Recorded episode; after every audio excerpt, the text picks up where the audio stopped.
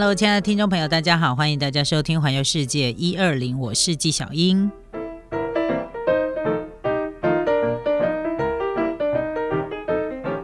今天呢，要跟大家来介绍的、跟讨论的，就是呢，被日本网友票选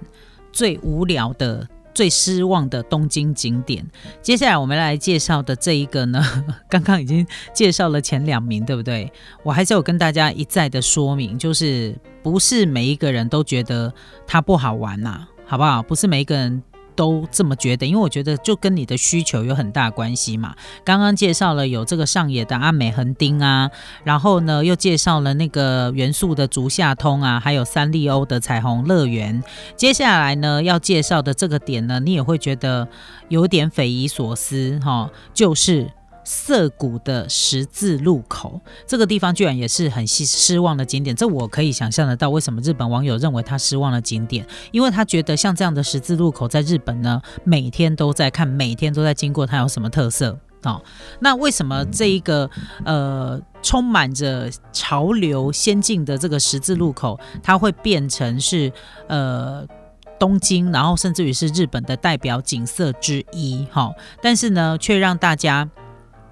却让大家呢列为是一个失望的景点呢，因为其实涩涩谷的这个十字路口，如果你在 YouTube 上面啊，你只要去搜寻一下，你会看到它有一个街头摄影机，就是你二十四小时可以看到涩谷的这个十字路口的人潮人流的变化。那它对于外国人来说，它已经变成了东京，甚至于是全日本的代表景色之一，因为呢，它有非常非常干净跟直挺挺的。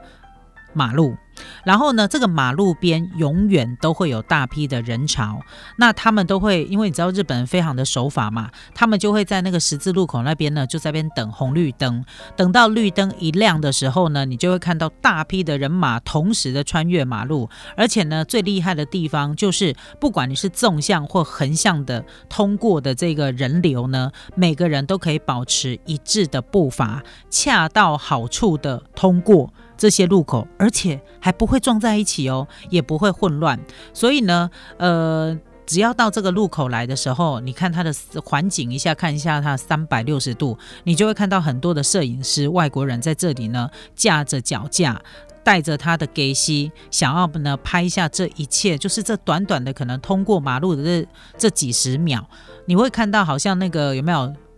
高级的那个军事部队啊，在行军的时候，踏着整齐的步伐，然后在时间内，他们就会这样通过这个这么大的十字路口了。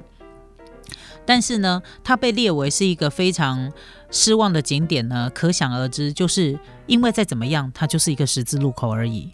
到底它有什么特别的呢？对外国人来说，会觉得哇。他一次可以通过这么多人，这么大十字路口，打开沟北弄州会，然后呢，又在一个看起来非常先进的一个城市景观的状况之下，然后每天呢川流不息，对外国人来说可能会觉得，哇，这个真的是很难得一见啊，在自己的国家，你不一定会看到这么大的十字路口，有这么多的人潮同时的穿越马路。我想这个应该是，然后再加上呢，这个整齐的步伐。然后让大家觉得很不可思议，所以呢，他就默默的变成了摄影师呢，他们一定会来取景的一个景点。那对于呢，天天在这一个。在这个十字路口或在这个区块上班、工作、生活的日本来说，他们觉得很烦，就是实际走在这里，你就觉得人超多的，然后每天都在走，这有什么了不起哈？然后还会觉得外国人就是大惊小怪这样哈，没有错，所以它被列为失望的景点，我也可也可想而知。但是如果你是第一次去呃东京的朋友的话呢，诶有时间我觉得你也可以来体验一下，尤其是从你可以在那个附近的那些商场啊、大楼里面啊。找一个制高点比较高的餐厅啊，烧肉餐厅啊，或者是你喜欢吃的餐厅，然后你就找一个靠窗的那个座位，你就可以直接呢吃着美食，然后看着这个川流不息，然后整齐划一的大型人潮移动了。哦，我觉得这是一个比较爽的一个一个一个观赏的模式，好不好？提供给大家，建议给大家。那你就会知道说，为什么这里呢会变成了是一个，不管是一些网拍的模特儿啊，或者一些布洛克啊，你就会看到呢，只要绿灯一亮，就会很多人冲到那个路中间，然后用最快的姿势、最快的一个速度，然后呢摆个 pose 去拍照，然后呢，呃。这么多人来这个地方取景，但是它还可以保持交通的顺畅跟安安全，好，就默默的一个十字路口就变成了一个观光景点，哈，我想这也是让很多阿本搞不清楚的地方。好，那被票选为第一名哦，第一名哦，第一名最失望的景点呢，就是世界第一高塔晴空塔。最主要是因为晴空塔呢，它主打有四百五十层楼高的观景台，它可以眺望整个东京全市的景点。但是呢，它却也是让大家最失望的。最主要是因为啊，你到这个观景楼来到观景台去看这个所谓的东京夜景的时候，你几乎只能看。到一大片的水泥建筑，你觉得这个景色呢？呃，跟你去一零一看台北市的市景，其实是没有什么太大的差异的。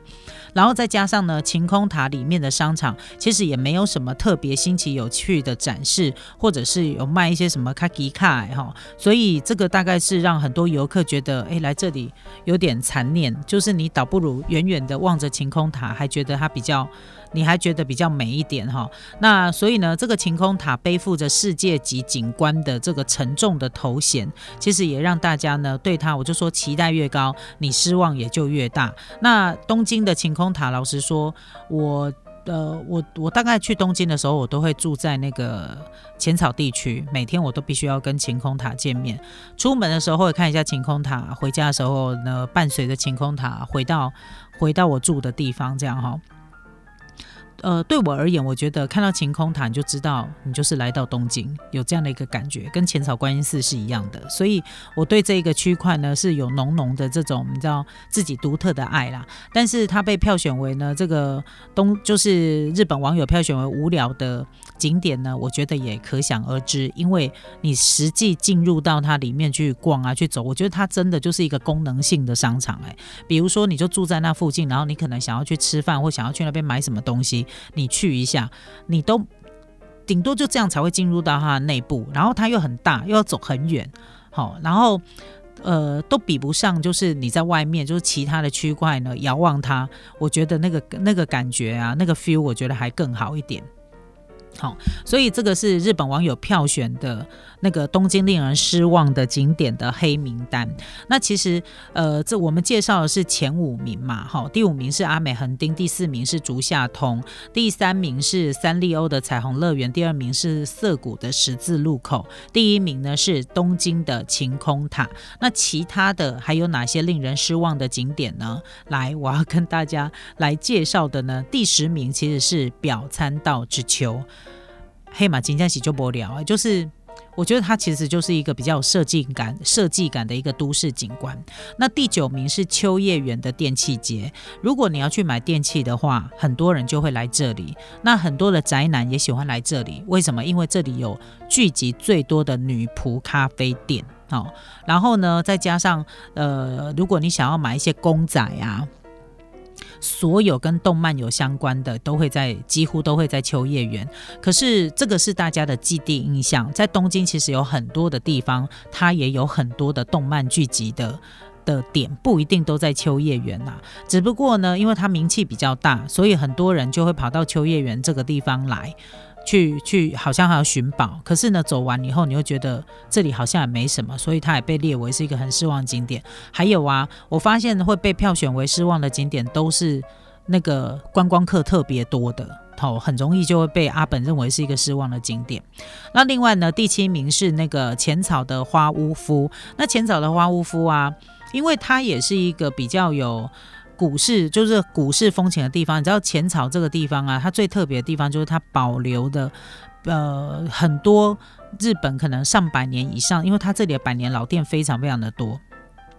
然后对于现代人来说，就会觉得这样不啥。可是对于那个很有那种怀旧氛围、很有怀旧气氛的一些年纪比较大的大哥大姐来说的时候，他走在这一个还保有这个浓浓的和式昭和风情的地方的时候，其实我觉得还是蛮有味道的啦。不过这个被列为是那个失望的景点，我也可想而知哈。而且浅草的花屋夫跟东京铁塔一样，都是被列为是令人失望景点，因为他们票数相。当哈。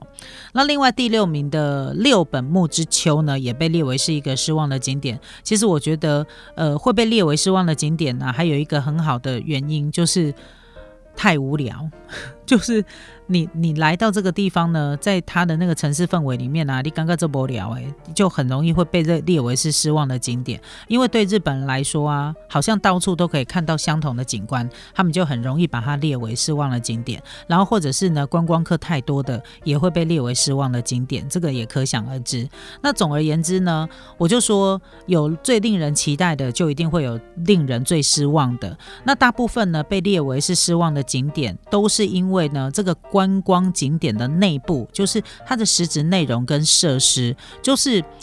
跟它的外观不搭。外观看起来好像很棒、很好玩、很有趣，但是呢，它的内容会让人家觉得很无聊，然后甚至于就是你觉得也没什么好逛的，没什么好买的，在这里连一刻都不想多留，就很容易被列为是一个比较失望的景点。但是。不管他是期待的或失望的，其实他都是很值得到这里来拍照留念。好，至少有到此一游这样的一个感觉。那旅游就是这样嘛，其实不管怎么玩，玩的开心是最重要的。尤其是当我们出入都会受到限制的时候，即便是最令你失望的景点，你也会觉得这些地方曾经走过的痕迹，凡走过必留下痕迹，你还是会觉得非常的。呃，非常的怀念，然后呢，恨不得就是说，如果有机会的话呢，再到那个地方来，就想要看看是不是真的是自己最失望的景点。那我就说嘛，有最失望的，当然就一定会有一些呃，就是。